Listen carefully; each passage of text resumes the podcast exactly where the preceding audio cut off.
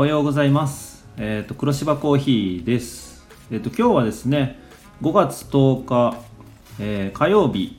えー今日も、えーお店をオープンする前の、えー空き時間を利用して収録してます。えっ、と今日はですね、第31回の黒芝コーヒーラジオになります。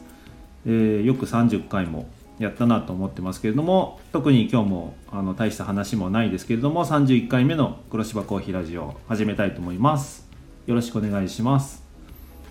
えーっとですねとりあえずですね、えーまあ、ゴールデンウィークも、えー終わりまして、えー今のところ一段落しました。やっと。あのゴールデンウィーク期間中はですね、えー熊本の方の阿蘇の天気も良くてですね、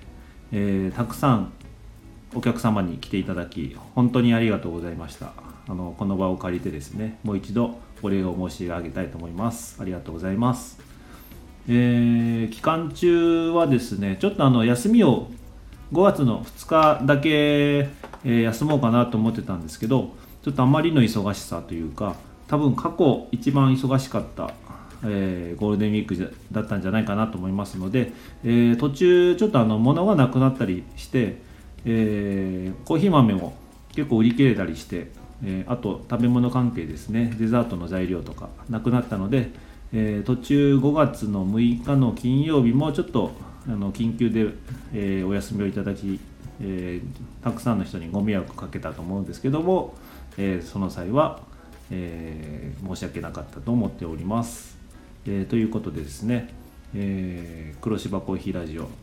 今日も特に、えー大したトピックスもないんですけども始めております。とゴールデンウィーク期間中はですね、えーやっぱ最5月に入ってからの3連休5月の345の3連休の人出が一番多かったみたいですね、えーと南阿蘇の方は特に大きな渋滞が起こったっていうのは聞いてないんですけどもあの北側の方のえー草千里に登るパノラマラインがあの草千里まで上がるまで2時間かかったとかあの大観峰の方の、えー入り口のところで、えー渋滞が起こって、えー大観峰の、え駐車場の方ですね、えそこまで、えなかなか入ることができなかったとかあと山愛の方の、えこっちの交差点も、えだいぶ渋滞してたって話を聞いております。あと事故の話もちらほら何件か、えー、ツイッターなどで上がってたんですけど今のところあの熊本県内のニュースではあの死亡事故とかっていうのは、えーなかったかなと思ってるんですが、えーまああの事故も何件かあって、えーやっぱり人手が多くなっていろんなドライバーライダーがいるので、えそういう時は気をつけないといけないなと思っております。ということでですね最初に、えまあ、コーヒーのことを、まあ、いつも話してるんですけど今日は、えーちょっとコーヒーの入れ替わりがあります。えーっと多分前回ドミニカを出してますよって話をしたかと思うんですが、えーそのドミニカのコーヒー豆が、えーもう終わりまして、えー今ですねブラジルのアナエロビックのコーヒーを、え新しく提供することになってます。で、まあ、アナエロビックについては多分前の黒芝コーヒーラジオでもあのコーヒー豆の生成方法についてっていう回で、えー話したと思いますけれども、えー今回ですね、えーアナエロビック生成の、えコーヒー豆を提供することになりました。ちなみに初めてですね、え提供しております。でまずこのアナエロビックはどういうものかっていうのを、えまあ、もう一度簡単に説明したいと思うんですが、あのまあ、コーヒー豆を、えーコーヒーの実から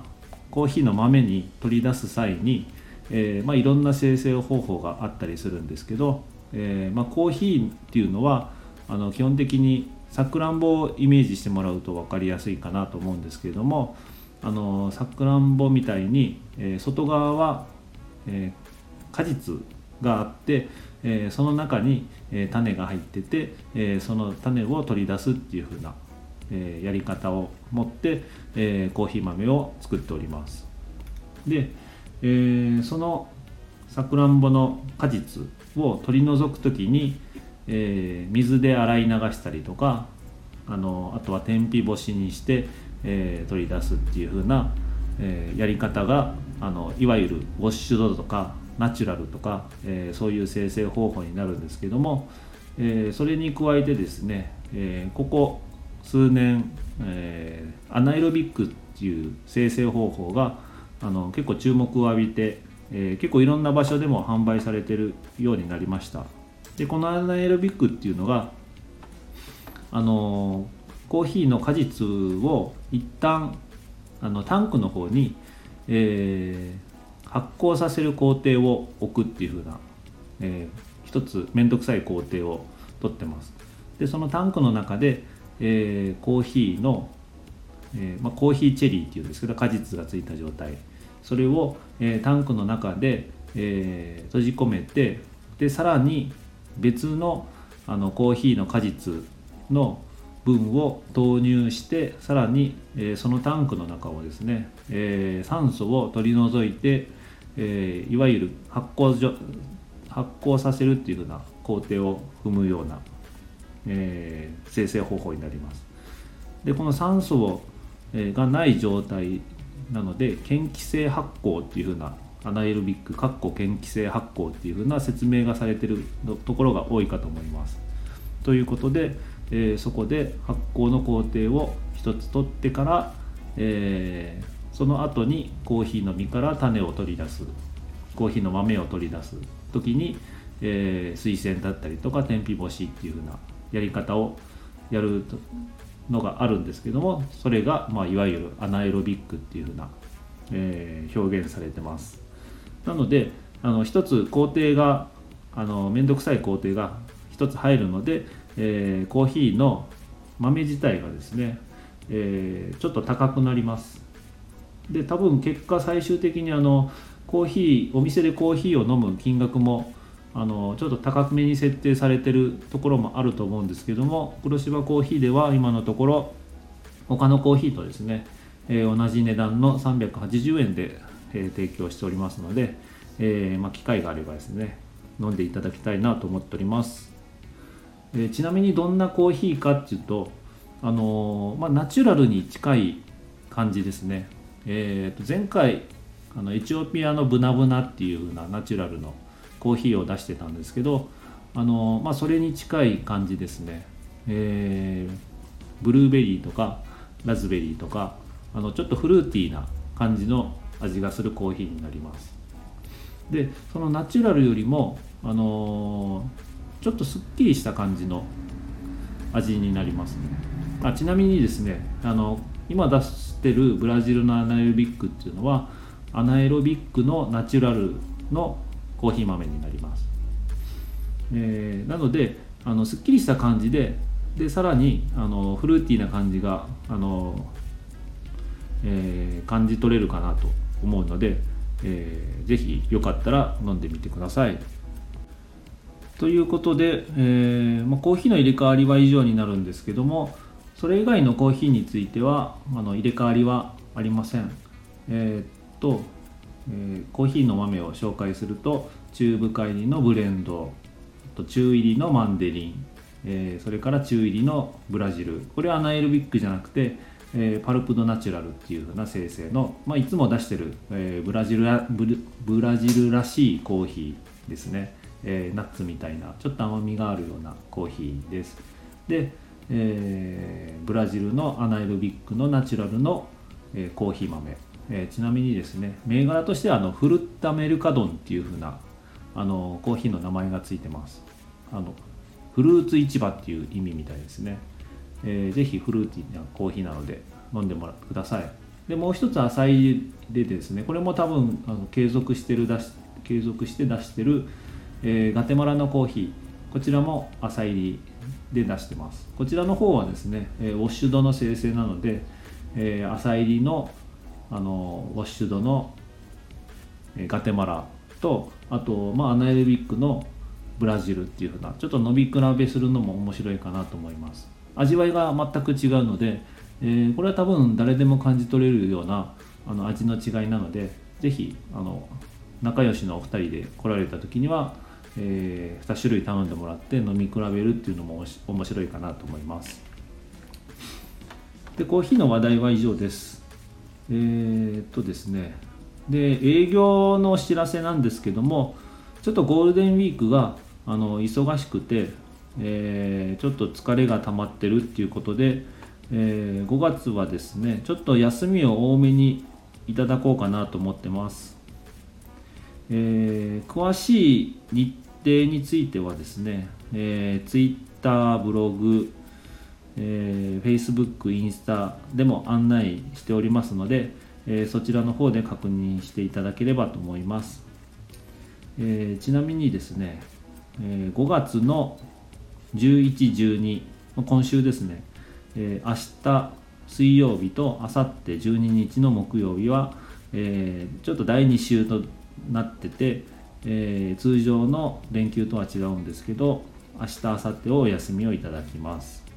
それから15日の日曜日から、えー、18日の水曜日まで、えー、お休みをいただくのとあとその週の土曜日も休みにしております。でまあちょっとあの多分全然わかんないと思うんで、えー、SNS とかで確認してください。あとその都度あの分からなければあの電話をしていただければ、えー、その都度お知らせしたいと思いますのでよろしくお願いします。えっとそれからですねあのちょっとお知らせというかあのー、雑誌に黒芝コーヒーを紹介してくれたところがあるのでお知らせしたいと思います。えっ、とですねバイク雑誌の「バイク人」っていう、えー、雑誌があるんですけれども、えー、これのですね今月号、えー、2022年5月に発行された、えー、6月号の「バイク人」えー、こちらのバイク雑誌にですねライダーズカフェ特集っていうことであの黒芝コーヒーも紹介させていただきました。あの4月の桜の時期に取材に来ていただいて、えー、その時の記事が、えー、バイク人に載ってますので是非、えー、立ち読みじゃなくて、え店頭で購入していただいて、え見ていただきたいなと思います。ちなみにあのまだ私も見てないです、えなかなかゴールデンウィーク中忙しくて、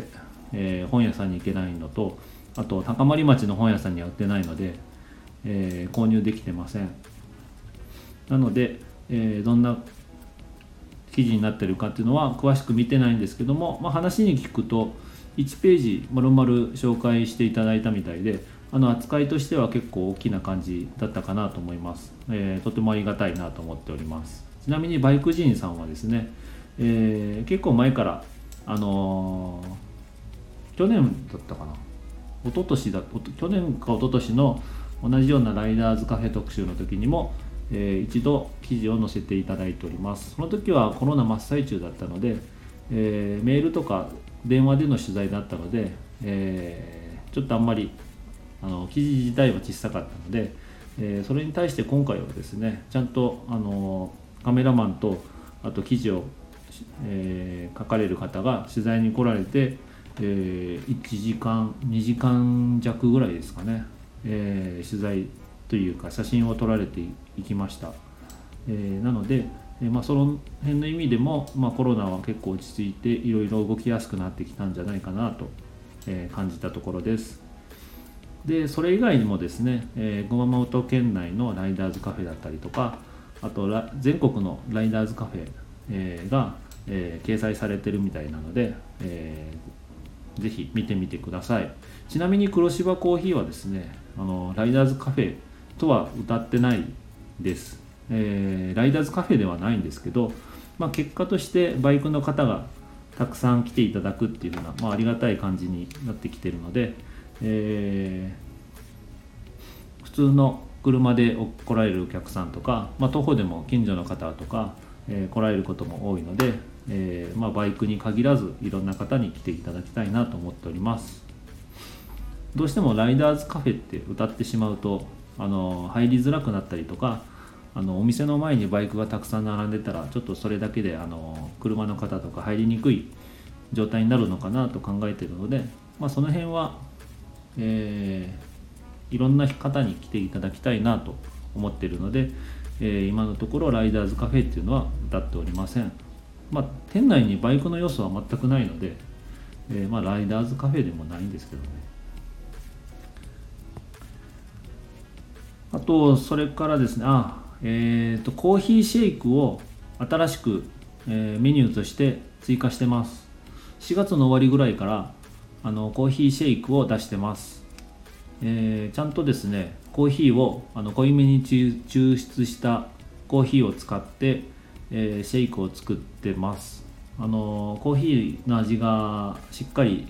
え、出るような形で作ってます。今のところあの結構たくさんの方に注文いただいて、えー、ありがとうございます。よくあの暑い時には出てますね。気温が高い日が多かったので天気が良くて。そういう時には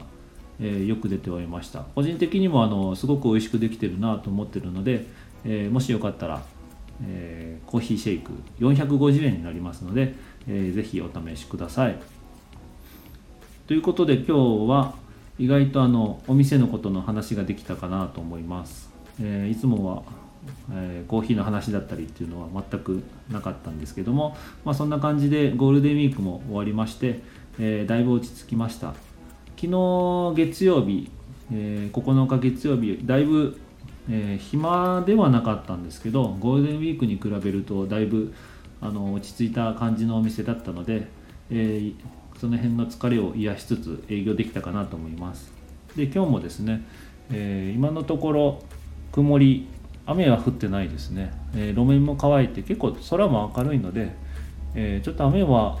今後天気予報では降らない感じですけど、えー、現地の方も高森町の方も、え、今のところ降る感じはなさそうですね、え、気温もそこそこ暖かくて穏やかな風吹いてるので過ごしやすそうな感じします。ちょっとバイクで走るには肌寒いかなって感じがします、えということでですね、え今日も第31回黒芝コーヒーラジオこれで終わりたいと思いますちょっとなんかいろいろゲストとか呼びたいなって今まで考えてたんですけど、えー、ちょっと今後 30, 30回も超えたんで、えー、いろいろやっていきたいなと思うんですが、えー、その時にはお知らせしたいと思いますのでよろしくお願いします。えー、じゃあ今日もですね、えー、こんな17分も、え聞いていただいてありがとうございます。これにて終わりたいと思います。ありがとうございます。